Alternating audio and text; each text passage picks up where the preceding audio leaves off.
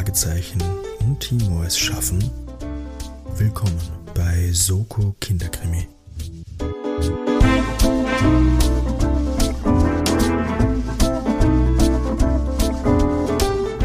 Willkommen zurück bei Soko Kinderkrimi, die Rückkehr des Jugendspielkrimi Mitrate Mystery Podcast mit immer noch vorhandenen kleinen Bildungsauftrag. Leute, mein Name ist Timo, ich darf euch hier herzlich begrüßen. Quasi Staffel 2. Wir sind zurück aus der Pause und werden euch ab sofort wieder beglücken mit herzhaften Krimi-Geschichten und teils blamablen, teils phänomenalen Leistungen von mir, diese zu raten, zu lösen. Es ist natürlich jetzt vieles neu, aber eigentlich auch wieder nicht so viel.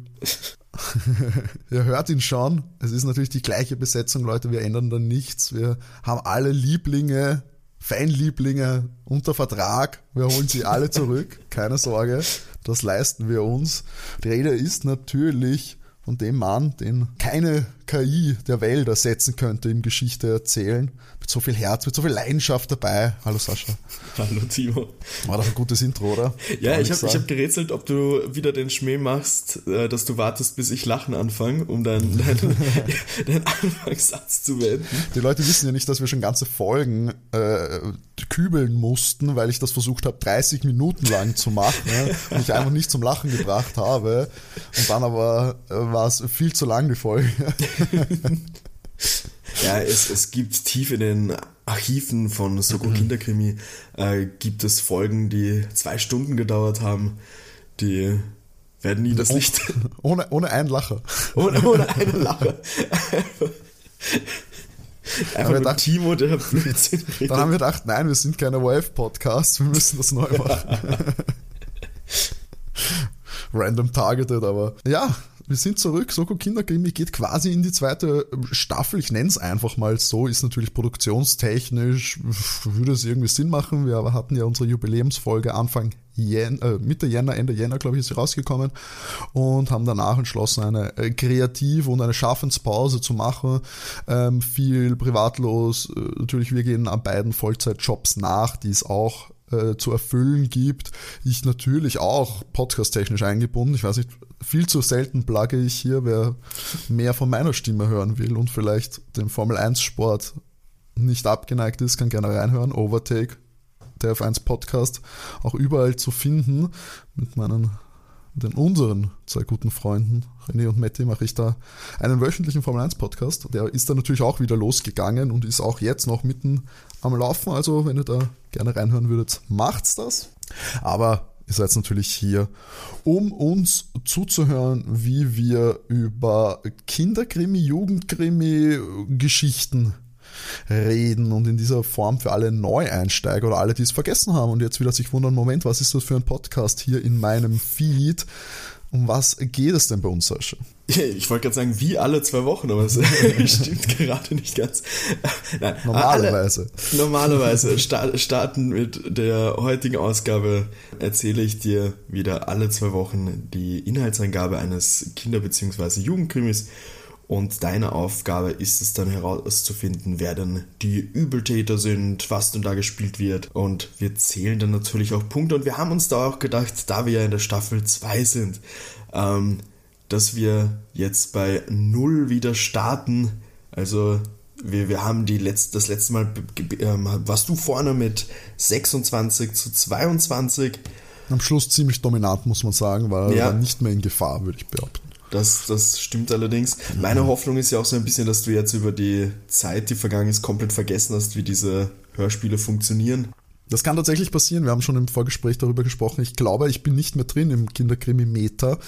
Ähm, kann jetzt nicht mehr so hinter die Kulissen blicken, sondern muss ich mich wirklich mehr am Narrativ äh, ranhandeln, damit ich da äh, die Spuren finde. Deswegen gehe ich auch davon aus, dass du jetzt am Anfang vielleicht ein bisschen, ich sag, nachsichtiger bist und vielleicht so den ein oder anderen Hinweis fallen lässt oder gnädig bist in der Auslegung meiner Theorien. Nein.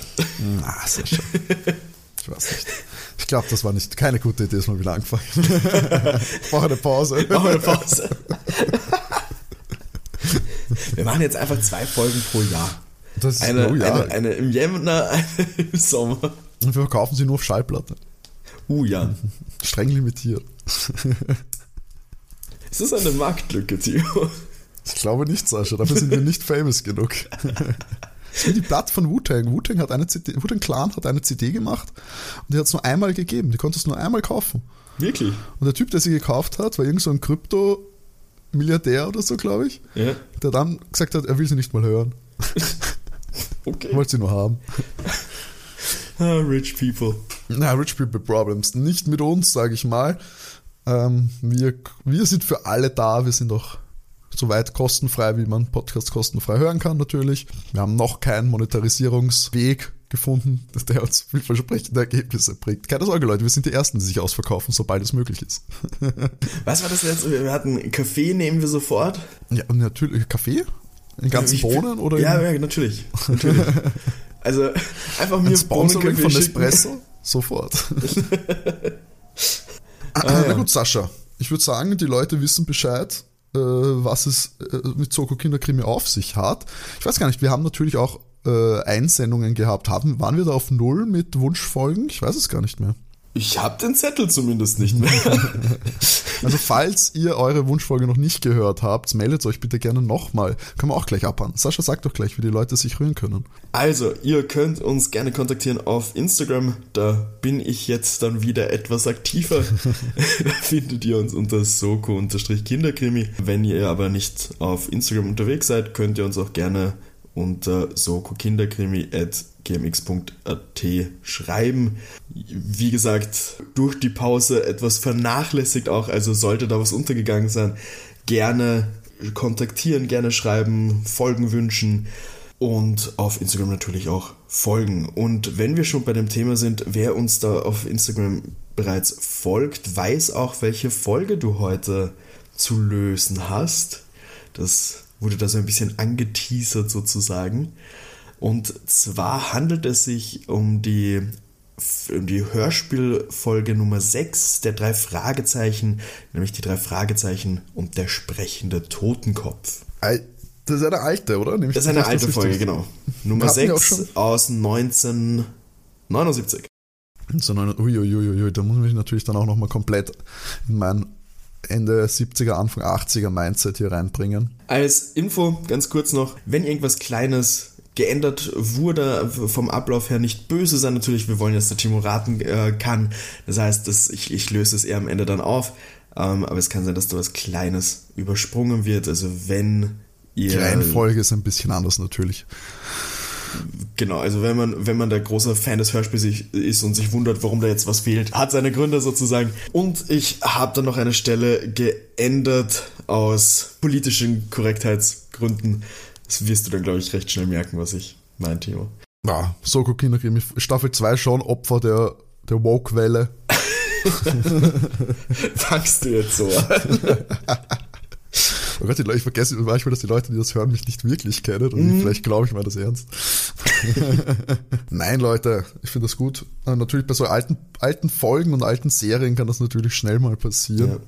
Ich glaube, ich habe das immer, ich weiß nicht, ob ich das am, am Podcast erzählt habe oder privat, äh, dass sie vor die drei Fragezeichen ähm, Hörspiele, ich glaube TKKG auch, bilde ich mal an, haben sie jetzt so einen Disclaimer davor getan, Ach, wirklich? dass also Produkte ihrer Zeit und dass sie sich von manchen Aussagen so ein bisschen nicht, nicht distanzieren, aber dass das nicht okay ist. Und für nähere Informationen kann man eine Website besuchen und ja. Ja, ist wahrscheinlich nicht schlecht. Ähm, ob da- ob das jetzt der richtige Weg ist oder es idealerweise gar nicht mehr so in der Form als Unterhaltung zu präsentieren Ja. und zu konsumieren. Es, äh, ich glaube, es ist da, da relativ schwierig. In, in, in den Büchern haben sie es anscheinend teilweise geändert, weil, weil sie, also wenn es gedruckt wird, Das dass ist sich da praktisch. Bei den Hörspielen es ist, oh, siehst, das müsste ich schauen. Also ich habe nämlich die, die Lesungen von den alten Büchern, die rausgekommen sind, da wird es wahrscheinlich dann auch geändert sein. Aber bei den alten Hörspielen wirklich äh, ist, es, ist es schwer, glaube ich, das zu ändern. Ich weiß nicht, Ja, da tust du wahrscheinlich auch so weiter ja, rechtlich das und du tust wahrscheinlich auch niemandem einen Gefallen, weil die ganz alten Sachen werden ja wahrscheinlich, sag ich mal, von äh, Fans, da ja, Ja, äh, Fans gehört und jetzt nicht mehr so viele neue Leute erreicht, deswegen, ja, die wollen ja natürlich den alten Klang. Rassismus Stimmen- haben. Den alten, den guten alten Rassismus haben. Ah, schön. Na gut, Timo, bevor wir, bevor wir direkt loslegen, äh, was weißt du noch über die drei Fragezeichen? Justus Jonas, Ja? Bob Andrews Ja. und Justus, Bob und Peter, ich fand Peter, Peter, Peter stimmt, oder? Ja? Peter. Ich denke dauernd an Peter Pettigrew, weil ich spiele halt einfach, ich habe so viel Hogwarts Legacy gespielt. Peter.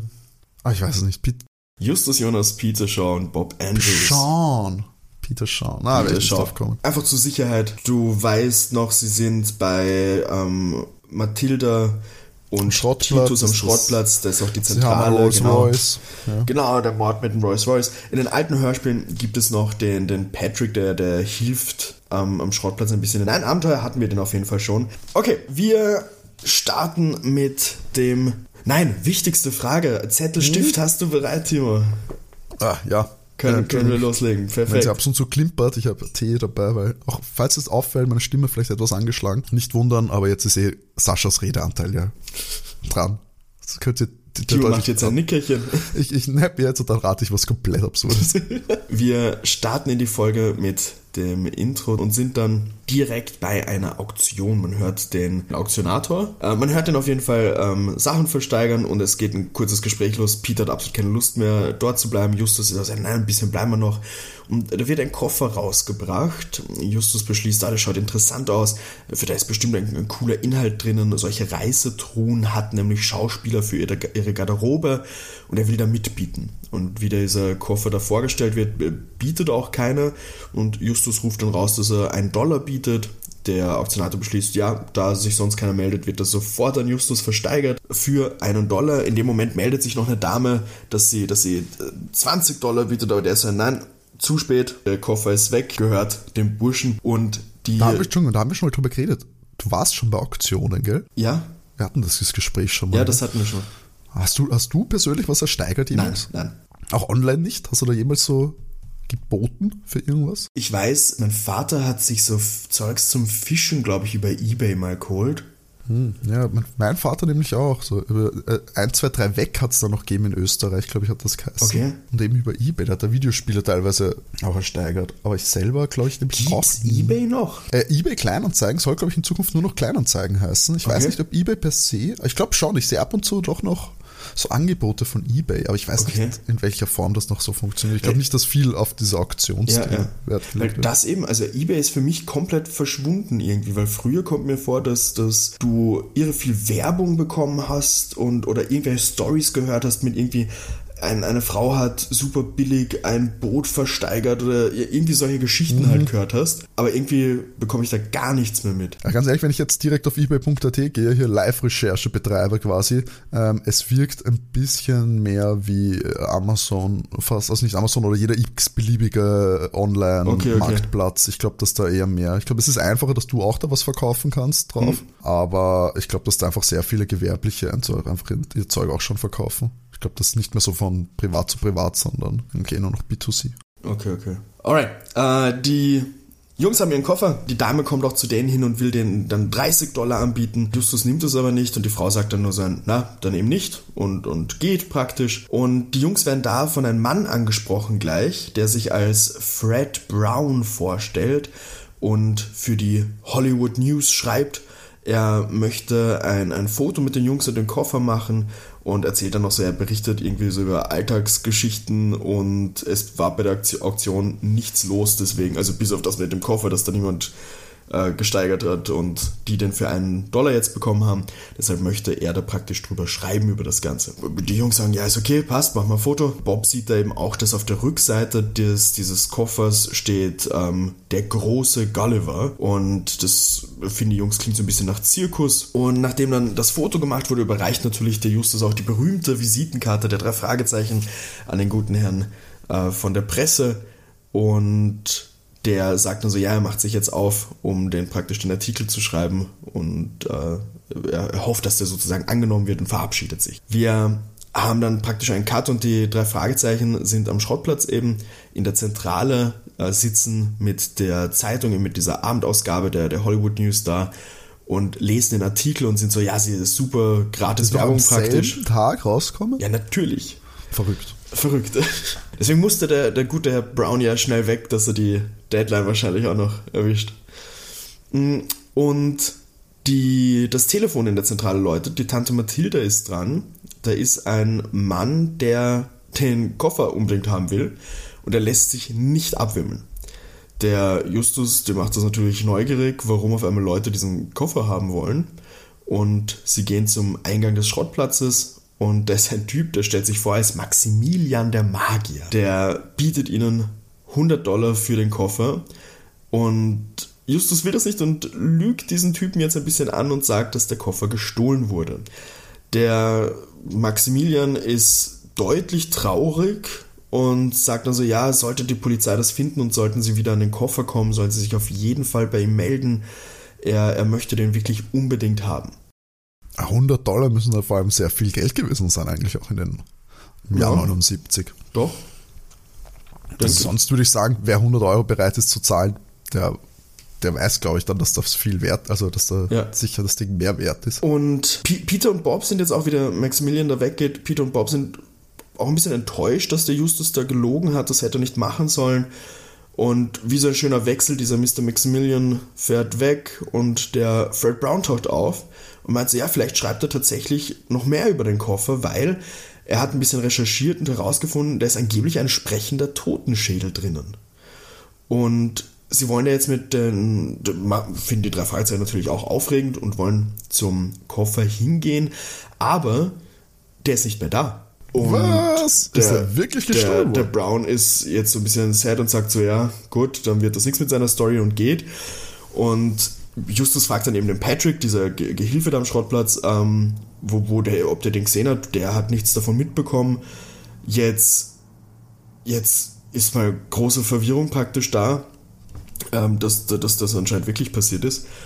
Und also wirklich passiert ist, dass der Koffer eben weg ist. Mhm. Und die Kiddies dürften ziemlich traurig reinschauen und da, da kommt immer Tante Mathilda daher und ist so, okay, gut, sie sieht, dass sie jetzt so sad reinschauen. Sie wollte eigentlich die Jungs nur ein bisschen ärgern und hat den Koffer zu den anderen Koffern am Schrottplatz gestellt. Die Kiddies stürmen hin, da steht auch tatsächlich der Koffer, sie freuen sich, öffnen ihn. Da ist noch anderes Zeugs drin, aber sie aber ist der Fred Brown noch da? Nein, der ist, der ist weg. Der ist schon weg. Ähm, es ist anderes Zeugs noch drinnen, aber sie finden diesen Totenschädel. Ähm, sie schauen sich das eben an. Das ist wirklich einfach ein, ein Totenschädel, ähm, aber sie schaffen es nicht, ihn irgendwie zum Sprechen zu bringen. Wir haben dann ein. Moment, gehen Sie darauf ein, ist das, äh, ist es jetzt ein echter Schädelschädel oder ein Plastik oder ein Auf das wird nicht eingegangen. Es, okay. ist ein, es, es, ist, es ist ein echter Totenschädel. Ähm, und das war eben die, die große Nummer, eben dieser sprechende Schädel von diesem Gulliver. Entschuldigung, aber wenn ich irgendwo einen echten Totenschädel finde, das muss ich melden, oder? Ich frage ja, einen Freund. definitiv. da gab es doch schon öfter Berichte, dass Leute irgendwie Knochen gefunden haben, wo sie sich ziemlich sicher waren, dass das Menschenknochen sind und dann musst du das, glaube ich, melden sogar. Das ist die Frage, ob ich nämlich muss, weil natürlich jeder normal denkt, der Mensch musst. würde es melden. Ja. Aber ich bin mir jetzt nicht sicher, ob ich es müsste. Vor allem, das ist natürlich der Unterschied, wenn ich es in meinem Haus in einer Truhe finden würde. Ja. Oder ob ich es jetzt irgendwie beim Umgraben irgendwie im Garten finde oder sogar im Wald finde. Im Wald ja, doch, ja, logischerweise. Ja, voll alleine, weil wir denken an solche Geschichten mit irgendwie Leute verschwinden. Ja, eben, das könnte ja genau, das könnte ja, sein. Ja, genau sowas. Also ich, ich, ich, ich hätte schon gesagt, dass man es muss. Also es, meine logische Reaktion wäre, wenn ich einen menschlichen Totenschädel finde und ich, ich sehe, das ist echt, das ist jetzt kein Plastikzeugler. Ich, ich, ich, weiß, ich weiß, ganz ehrlich, weiß nicht, ob ich das erkennen würde. Ich weiß nicht, wie ein echter Knochen aussieht. Ist auch die Frage, ob das von seinem Biologieunterricht-Skelett ja, voll. Ob ich da den Unterschied erkennen könnte. Okay, in ah, Deutschland ja. muss man es melden, auf jeden Fall. Okay, na schau.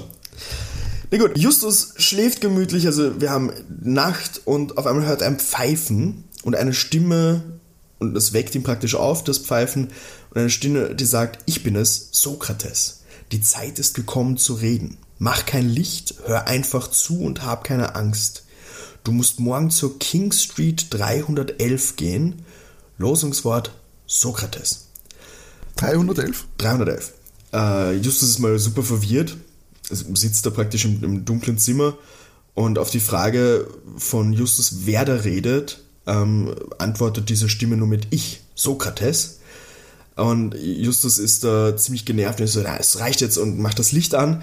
Es ist niemand da, er schaut dann auch beim Fenster raus, da ist auch niemand. Das Einzige, was da ist, ist der Totenschädel, den er mit raufgenommen hat. Also es überrascht jetzt nicht, dass der Totenschädel da ist, aber das ist das Einzige, was, was hier ist. Und er beschließt auch, okay, dann schauen wir uns das, das mal an, was da bei der King Street passiert. Und da haben wir dann auch einen Cut, der ähm, Patrick bringt die Jungs zur King Street hin. Er dürfte meiner Vermutung eine Art kleines Hotel sein, weil wie der reingeht, also der Justus geht alleine rein, wird er begrüßt mit, was willst du Junge, wir haben keine Zimmer frei. Und der Justus erwähnt eben dann äh, Sokrates und wie wir dann erfahren, der, der Mann, der ihn da empfangen hat, heißt Alonso. Und er sagt dann, ah, er, er wird ihn zu Juana bringen. Und da erfahren wir dann eben auch von Juana, dass ähm, Alonso eben zu den äh, Roma und Sinti gehört. Und die Juana fragt Justus, ob er denn die Zukunft hören will. Der Justus erwähnt dann nochmal, dass er von Sokrates geschickt wurde. Und die, Justus die, ist alleine, oder? Justus ist alleine, genau. Äh, Juan ist etwas ungeduldig und sagt also, er soll schweigen, er soll sich an den Tisch setzen zum, zum Kristall und sie, sie liest ihn sozusagen aus dem Kristall die Zukunft und, und schaut sich das Ganze an und dann sagt sie ihm, ja, sie sieht einen Koffer und Männer, die diesen Koffer wollen. Und sie sieht einen Mann, sein Name beginnt mit G, der Angst hat und sie sieht viel Geld. Das schwindet und der Mann mit G schwindet auch. Er ist tot, aber er lebt fort. Und das ist einfach so eine großartige Szene, weil Juana wirklich so ein Hur macht, ähm, weil sie kann dann auch nichts mehr im Kristall sehen. Also das Geräusch, ich finde das Geräusch ganz witzig, wie, wie, wie, wie Juana da. Nein, so wie du es jetzt nachgemacht hast, klingt das wie das von ist es, hör mal, wer da hämmert? Ja, das war ein bisschen übertrieben jetzt von mir. Also, es ist einfach ein witziges Geräusch. Es war definitiv übertrieben, wie ich es jetzt gemacht habe. Der Justus bekommt da praktisch diese Infos und wir haben dann wieder einen, einen Cut zurück zum, zum Schrottplatz. Der, also Peter ist da zwar mit dem Auto gesessen mit Patrick, aber der Bob war definitiv nicht dabei. Der kommt nämlich mhm. mit, der war unterwegs und er kommt mit einem Brief daher, also zu, zu Justus und Peter den er, mal, die Zukunft hat zu seinem Kristall ja, ausgelesen. Also einfach, einfach so eine Kristallkugel ja. wahrscheinlich. Und es war so, dass viele wollen diesen Koffer. Genau. Sie sieht einen Koffer und Männer, die ihn wollen. Und ja. sie sieht G, der Angst hat. Geld genau. spendet er auch. G ist tot. Genau. Das wird wahrscheinlich der Gulliver sein. Okay, okay, okay. Bob kommt mit einem Brief daher. Den Brief mit dem Umschlag hat ein Futter des Koffers äh, gefunden. Es ist jetzt nicht Word for Word, aber ungefähr. Der Brief wurde verschickt von der Landesstrafanstalt ähm, am 17. Juli und ein gewisser Spike Neely schreibt an seinen alten Zellengenossen eben aus dem Krankenrevier in diesem Gefängnis. Ähm, der alte Zellengenosse ist eben der Gulliver. Und Spike Neely sagte rein, dass die Ärzte nicht genau sagen können, wie lange es noch geht für ihn. Daher möchte er möchte Abschied nehmen. Es könnten noch fünf Tage sein, es könnten drei Wochen sein, vielleicht zwei Monate. Die, die Ärzte können es wirklich nicht genau sagen. Und Gulliver soll, wenn er in Chicago ist, mal bei seinem Vetter Danny Street vorbeischauen und ihm liebe Grüße ausrichten. Aus welchem Jahr das ist, steht nicht drauf? Äh, nein. Oder schon? Okay.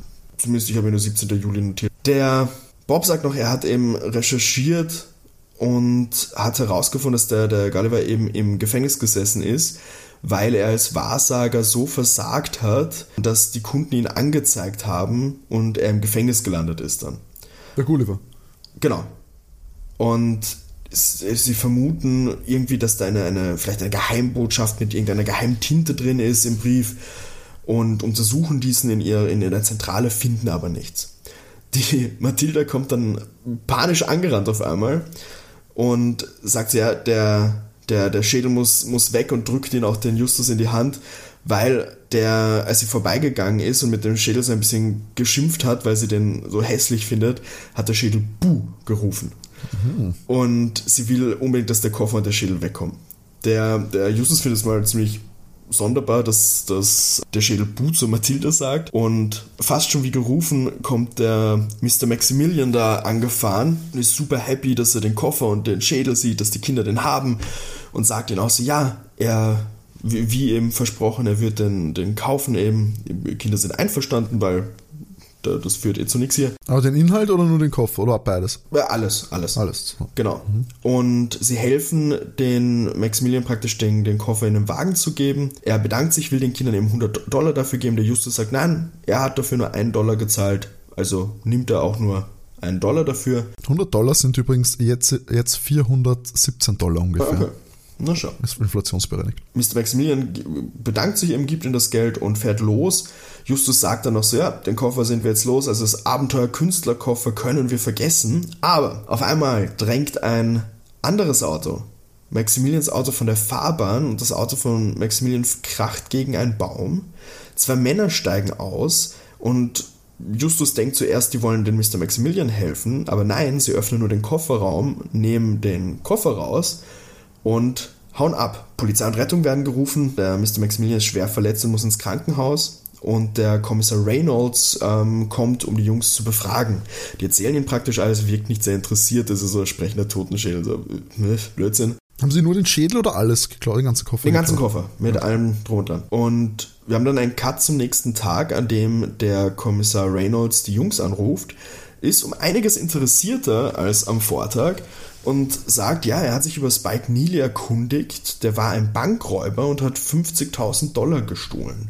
Der wurde zwar gefasst, aber das Geld hat er nicht dabei gehabt. Er wurde tatsächlich gefasst, weil er einen Sprachfehler hatte. Er konnte das S nicht aussprechen und der Bankangestellte hat ihn so wiedererkannt, praktisch durch den Sprachfehler. Und dann haben sie noch weitergeschaut. Sie haben keinen Vetter namens Danny Street gefunden. Den gibt es anscheinend nicht. Aber Neely hat eine Schwester, die heißt Mary Miller. Die wurde aber eben damals schon befragt, hat doch keine Ahnung. Und niemand weiß, also auch sie nicht, wo Gulliver ist, beziehungsweise ob er überhaupt noch lebt. Und das Interesse um diesen Koffer muss wahrscheinlich am Geld liegen. Und er warnt eben die Jungs und meint so, ja, es könnte sein, dass diese Gangster, die den Koffer da gestohlen haben, glauben, dass sie, dass die Jungs irgendwas wissen. Also sie müssen auf jeden Fall vor, vorsichtig sein. Sie äh, gehen dann eben raus aus dem, aus dem Wohnwagen, also das Gespräch mit, mit den Reynolds ist beendet und die Tante Mathilda ruft den Justus, dass drei Leute eben der Roman Sinti da waren und sie soll den Justus ausrichten. In einem Teich voll hungriger Fische muss ein Frosch tüchtig springen, wenn er heraus will. Justus ist komplett verwirrt, ähm, ist, ist sich aber ziemlich sicher, dass es eben von Juana kommt. Mathilda marschiert weg, sie hat so ihren Auftrag erledigt und die drei Fragezeichen beschließen, okay, sie wollen unbedingt mit Nilis Schwester reden. Also den Namen haben sie ja vom Reynolds bereits bekommen und machen sich auch direkt am Weg. Wir haben ein kurzes Intro, wer sie sind. Sie überreichen ihr dann auch diese, diese Karte, die, haben sie, die sie haben von der Polizei, dass sie seriös sind und als Detektive da und die Polizei unterstützen. Und die Schwester von Neely also die, die Mary Miller sagt dann auch, okay, sie können reinkommen, sie erzählt ihnen alles und es ist vom Hintergrund her klingt sehr irgendwie so, als wäre wär die Dame recht wohlhabend auch. Und sie erzählt, dass der echte Name von Spike Neely äh, Frank war. Der hat sie oft besucht und hat ihren Mann auch sehr oft geholfen. Wie auch beim, beim letzten Mal, als sie ihn gesehen hat. Er war ziemlich nervös die ganze Zeit, was sie schon eigenartig gefunden hat. Und diese Nervosität hat sich so geäußert, dass sein Sprachfehler ganz arg verstärkt wurde. Also statt, statt Sonne hat, er, hat es geklungen wie Vonne. Und in dieser Zeit, als, der, als Frank eben da war, also Spike Neely eben da war und ihren Mann geholfen hat, ist er krank geworden. Also der Mann ist krank geworden. Und er hat praktisch die Arbeit übernommen. Äh, zur Info, der Mann hat ein Haus, also Hausreparaturarbeiten äh, durchgeführt. Also der Mann, Entschuldigung, aber der Mann von Mary? Genau. Aber das ist nicht eine, eine Gulliver, aber Mary ist die Cousine von. Die Schwester. Die Schwester von. von Neely, Spike. Spike Neely, genau. Er war, der Bruder quasi war dann öfter da und hat dem Mann geholfen. Genau. War da aber immer nervös. Äh, beim letzten Mal wie er da Beim war. letzten Mal genau. er nervös. Der Mann hat eben Hausreparaturarbeiten gemacht. Sie, sie nennt das als sehr vielfältig, von Klempner bis Tapezierer, alles Mögliche dabei. So ein Motto von A bis Z, anscheinend ist das A bis Z bei Hausreparaturarbeiten von Klempner bis Tapezierer. äh, Und der Mann ist eben, wie gesagt, äh, stark krank geworden und sie wollten ihn dann eigentlich ins Krankenhaus bringen, aber der ist davor verstorben. Und sie dachte dann, dass der Frank eben bei ihr bleiben würde. Frank ist eben Spike Neely und das Geschäft vom Mann übernimmt, aber der ist tatsächlich noch vor dem Begräbnis weggegangen. Er dürfte Angst gehabt haben von irgendwelchen Männern, die ihn verfolgen. War das vor oder nach dem Banküberfall? Das wird an der Stelle nicht erwähnt. Also, also weiß man nicht, ob der war aber vor oder nach dem Knast auch? Vor Knast. Vor dem Knast. Weiß man, ob der, wurde es jetzt schon gesagt, dass der über raus ist oder nicht? Du hast nur den Brief eben, dass er ja nicht mehr lange lebt. Oh shit. er, er, er dürfte irgendwie Angst gehabt haben vor, vor Männern, die ihn äh, verfolgen könnten. Und Justus fragt so, ob er irgendwas anderes auffällt. Also er hat anscheinend nervös gewirkt, aber ob er irgendwas noch gesagt hat, was auffällig war. Und dann sagt die, die Schwester sofort, doch, das bleibt dir ganz stark in Erinnerung. Das letzte, was er zu ihr gesagt hat, war, Zitat, äh, Schwesterchen, du wirst doch das Haus nicht verkaufen, du bleibst doch hier wohnen, damit ich weiß, wo ich dich finden kann. Justus reagiert da sofort mit, ja, dann muss das Geld ja hier im Haus sein, vollkommen logisch. Die Polizei hat aber alles durchsucht und hat nichts gefunden. Und da Justus sofort suchen anfangen will, sagt sie auch sein, ja, das ist aber gar nicht das Haus, in dem sie gewohnt hat. Das hat sie mittlerweile verkauft. Wie sie nach Hause kommen, werden sie von Tante Mathilda direkt erwartet. Es ist ein riesiges Paket gekommen. Sie ist ein bisschen sauer auch, ähm, dass das da steht und die Kiddies nicht da waren. Es hat tatsächlich jemand in den Koffer von Gulliver geschickt. Und wie sie da vor diesem Koffer stehen, kommt eine Stimme raus mit Beeilt euch. Und die Kids sind so, oh, Sokrates. Und sie gehen mit dem Koffer sofort in die Zentrale, lesen den Brief nochmal erneut, finden aber nichts. Und da kommen sie aber auf eine Idee die Briefmarken am Kuvert. Es ist eine gewöhnliche 2 Cent und eine 4 Cent Marke und wie Bob hier natürlich sofort weiß, aus der Jugend-Sonderserie mit springenden Fohlen und sie untersuchen das Ganze und Bob stellt da fest, so die 4 Cent Marke fühlt sich eben dicker an als eine übliche Briefmarke Peter löst das vorsichtig ab und unter den Fohlen ist eine grüne 1-Cent-Marke. Was zum Teufel soll das schon wieder bedeuten, fragen sich da die drei Fragezeichen. Und Timo, es ist soweit. Das ist auch genau einmal eine Frage, was zum Teufel soll das bedeuten? Also ähm, darunter war, unter der 4 Cent war eine 1 Cent. Genau. Und die grün ähm, war. Und jetzt mal ganz kurz, grundsätzlich einmal ich habe hier mehrere Fragen aufgeschrieben, da, da, habe ich gleich mehrere Punkte für dich. ja. Nummer eins. Was zum Teufel haben die ganzen Roma und Sinti mit der Geschichte zu tun? Gott. Kleiner Bonus hier so, wer könnten... Kleiner Bonus, wenn du es nicht rassistisch machst. also das große, das große, was wird hier gespielt, beinhaltet auch, wo glaubst du denn, dass, dass hier das Gesuchte zu finden ist? Das Gesuchte ist das Geld, oder was meinst ja. du jetzt? Und das, war das ein, hast du das einfach so gesagt oder? Ah, das ist, dann geht's da gar nicht um Bargeld. Und das letzte, was sehr, sehr schwierig ist, aber vielleicht kommst du drauf. Wie lautet die Adresse des alten Hauses? Was? ist das Vorkommen? Yep. Ist das so ein Test? Habe ich zugehört? Das ist das große Rätsel, das zu lösen ist. Die Adresse des alten. Ach so, doch, weiß ich. Willst du die Nummer auch oder nur die Straße? Alles. Ach komm, aber so einen halben Punkt für, den, für, für, für Stadt und Straße. Ja, sag mal. Ja, Dennis Street in Chicago. Ja, und die Nummer? Ah, shit. Ne, warte, warte. Er weiß nicht, wann er stirbt. Kannst du mir das nochmal sagen? Fünf Tage, drei Wochen, zwei Monate. Fünf, drei, zwei vielleicht? Na schau, Big Brain Energy hier am Start. Hackerl. Also er hat diesen Brief verschickt. Hm, das sagt. Eine obviously Vermutung wäre natürlich, dass diese Briefmarke, diese 1-Cent-Briefmarke, die sie da gefunden haben, mhm. äußerst wertvoll ist.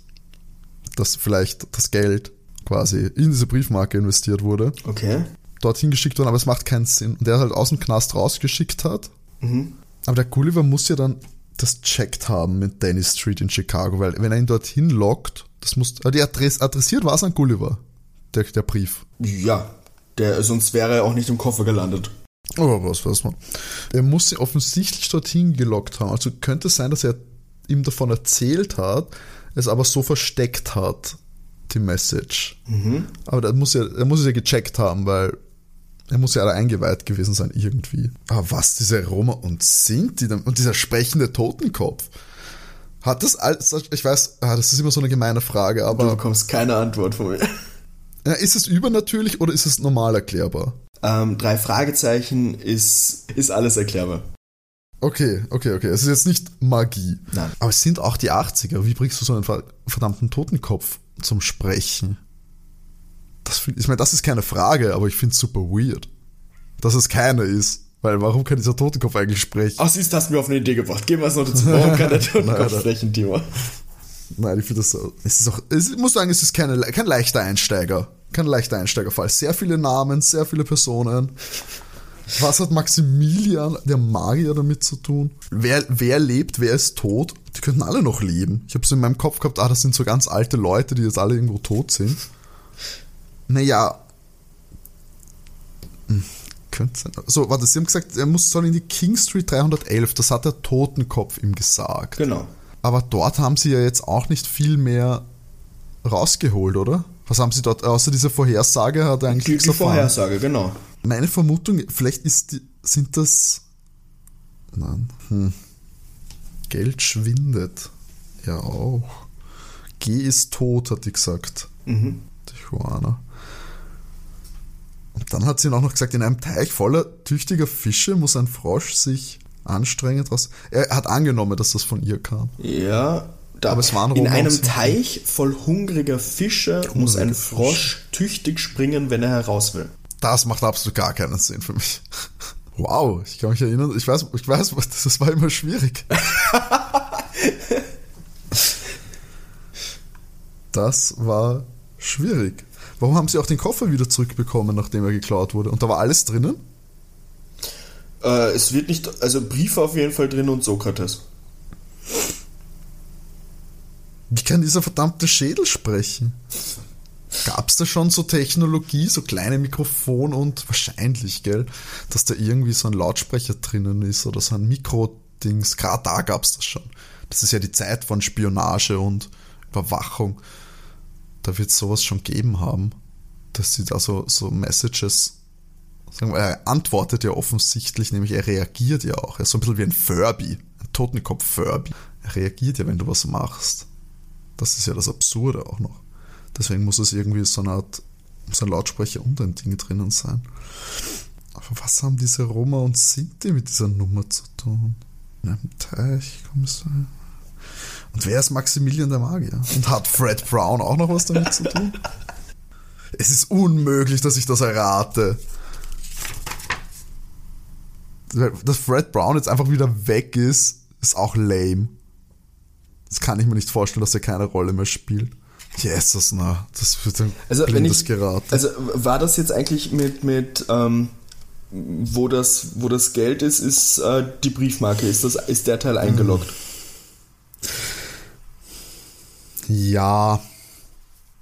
Oder es ist in dem alten Haus, aber was soll das alte Haus? Ist das. Nein, das ist King Street 311. Ähm, in einem Teich voller Tüchte. Es gab keinen Teich, gell? Es gab keinen, keinen See irgendwo. Es gab kein Gewässer. Ähm, ja, loggen wir das ein. Ich meine, das ist- war meine erste Idee und ich gehe jetzt heute mal, Tag 1, geht man gerne auch mal mit, der, mit dem Bauchgefühl. Ähm, ich meine, logischerweise wäre es, wenn es dort versteckt hätte, weil dann sagt er auch ihr, es bleibt hier oder was auch immer. Das wäre schon, aber das wäre eine blöde Frage, wo ist das Geld und wie lautet die Adresse? Wobei, warum solltest du fragen, wie die Adresse des alten Hauses lautet, wenn die, das Geld nicht dort ist? Nein, bleiben wir so. Für was dann diese Briefmarke? Komm, bleiben wir damit. Was haben die Roma und Sinti damit zu tun? Ich glaube, das sind die in Verkleidung. Ähm, wer genau, das sage ich dir. Ich wollte gerade fragen, die? Wer sind die? Ja, irgendwer von den Bösen, also böse, unter Anführungszeichen. Verdammt, ist es Fred Brown sogar vielleicht? Ich habe da vier Leute. Das könnte auch irgendwer anderer Maximilian der Magier sein. Fred Brown, Maximilian der Magier, Gulliver himself oder Spike, aka Frank Leany. Die könnte natürlich auch Fred Brown, könnte natürlich auch Blödsinn sein. Wobei der hat wirklich die Zeitung rausgebracht. Der scheint wirklich Reporter zu sein. Das Foto war ja wirklich in der Zeitung. Let's cut that one. ähm, wobei, er könnte auch was davon wissen und dann halt einfach wissen wollen, wo das Geld ist, weil er da recherchiert hat drüber. Und deswegen auch das Foto von diesem Koffer gemacht hat. Aber warum dann als Geschichte in der Zeitung veröffentlichen und dann noch mehr Leute dran zu locken? Uh, Fred Brown ist auch sketchy. Aber der verkleidet sich dann, glaube ich, nicht als. Der verkleidet sich ja dann nicht als Roma, das sind die. Na komm, wieso nicht? Der ist weird. Der kommt vor und dann nicht mehr. Seltsam. Okay, Finale. Ja, das sind Alonso und Juana sind Verkleidete, behaupte ich. Ich meine, das ist voll, ach, das ist nur so halb rassistisch. Fred, Fred Brown und ich glaube, Gulliver ist wirklich tot, sagen wir Frank Leany. Mhm. Aber bei Gulliver halt auch ein Wahrsager. Das heißt, das wäre bei Juana irgendwie besser passend. Dann, naja, Fred Brown. Komm, es sind Spike Leany und Gulliver, sind Alonso und Juan. okay. Das Quatsch. Ja, komm. Und ah. Geld ist Briefmarke. Ich sage, es ist die Briefmarke. Ja. Passt. So. Ich hasse es so sehr. Hast du es schon vermisst? Okay, loggen wir mal so ein. Und zwar, die Jungs sitzen eben da mit ihren Briefmarken und grübeln dann so. Und hey, die 1-Cent-Marke ist eben grün wie die Banknoten, Symbol vielleicht für die 50.000 Dollar. Und dann kommen sie drauf, hey, er hat ja bei Tapezierarbeiten geholfen. Das wird oh, wahrscheinlich sein, das eh dass Geld steckt unter einer Tapete. So, yay, beachtlich kombiniert. Und Justus checkt dann eben auch, wo das, wo das Geld ist, wegen fünf Tage, drei Wochen, zwei Monate. Das alte Haus, das sagt, die, die Frau noch vorher ist in der Danville Street und eben Danny Street ist sozusagen kurz für Danville Street, aber passt, da geht's dann hin und als sie da sitzen, läutet das Telefon und ein Herr mit dem Namen George Grant ist dran.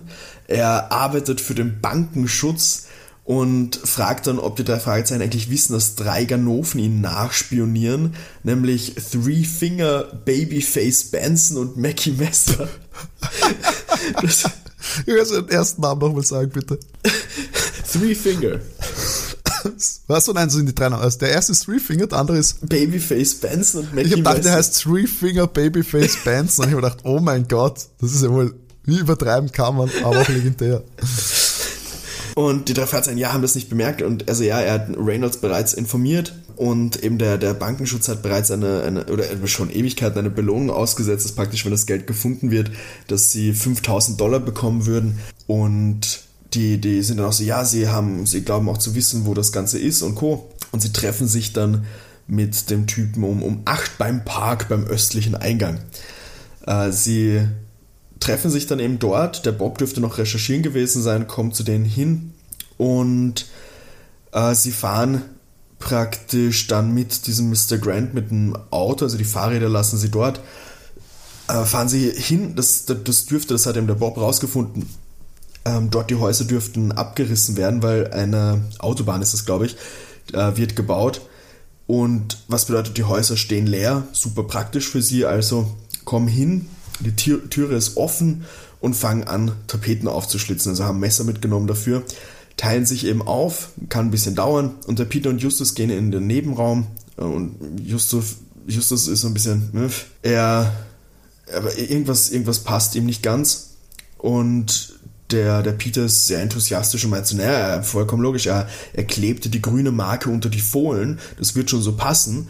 Und da hat der Justus die Erleuchtung, er hatte ja einen Sprachfehler und er hätte dann das Wort Sohlen durch den Sprachfehler wie Fohlen ausgesprochen, also Sohlen der Fußboden. Also sind die oh Gott, super mega toll aufgeregt und suchen dann eben auch, fangen im ersten Stock an und super schnell finden sie ein lockeres Brett. Da ist tatsächlich das Geld drunter. Aber auf einmal bedroht sie der Mr. Grant mit einer Waffe. Sie sind natürlich total schockiert. Aber in dem Moment, und jetzt geht's weiter, mit Überraschungen ertönt eine andere Stimme, die sagt, Hände hoch. Es klingt wie Smatty Simpson. Ich bin mir nicht 100%. Nein, äh, eben, äh, das ist anscheinend der Mr. Grant, der heißt nicht Mr. Grant, sondern eben anscheinend Smatty Simpson. Okay. Und der reagiert um einiges schockierter und sagt zu der anderen Person, die da reingekommen ist, Gulliver, wo kommen Sie her? Gulliver erklärt darauf, er war mit seinen Freunden schon länger hier und hat auf sie gewartet praktisch. Justus reagiert ziemlich überrascht auf eben den Namen Simpson und dann sagt der, der Gulliver praktisch mit, ja, der heißt nicht Grant, sondern Simpson. Und auf einmal ändert er seine Stimme und sagt, und ich heiße nicht Juana, sondern Gulliver. Und ist dann so, und hier sind meine Freunde, die Roma und Sinti. Oh Gott. ähm, und sagt dann den Jungs auch so, ja, er will das Geld in Sicherheit bringen, die pa Polizei soll gerufen werden, er will endlich seine Ruhe haben und nicht mehr Angst haben müssen äh, vor den Gangstern, die ihm das Geld ähm, haben wollen, er will das praktisch endlich lösen. Und Justus sagt jetzt noch so, ja, er hat den Schädel untersucht, da war nichts dran. Und Gulliver reagiert darauf so, ja, aber in der Bodenplatte ist eine Gegensprechanlage. Nur so Info, ich war da auch so die Bodenplatte vom Schädel, die, da ist nie was erwähnt worden, aber gut. Vom Koffer, oder?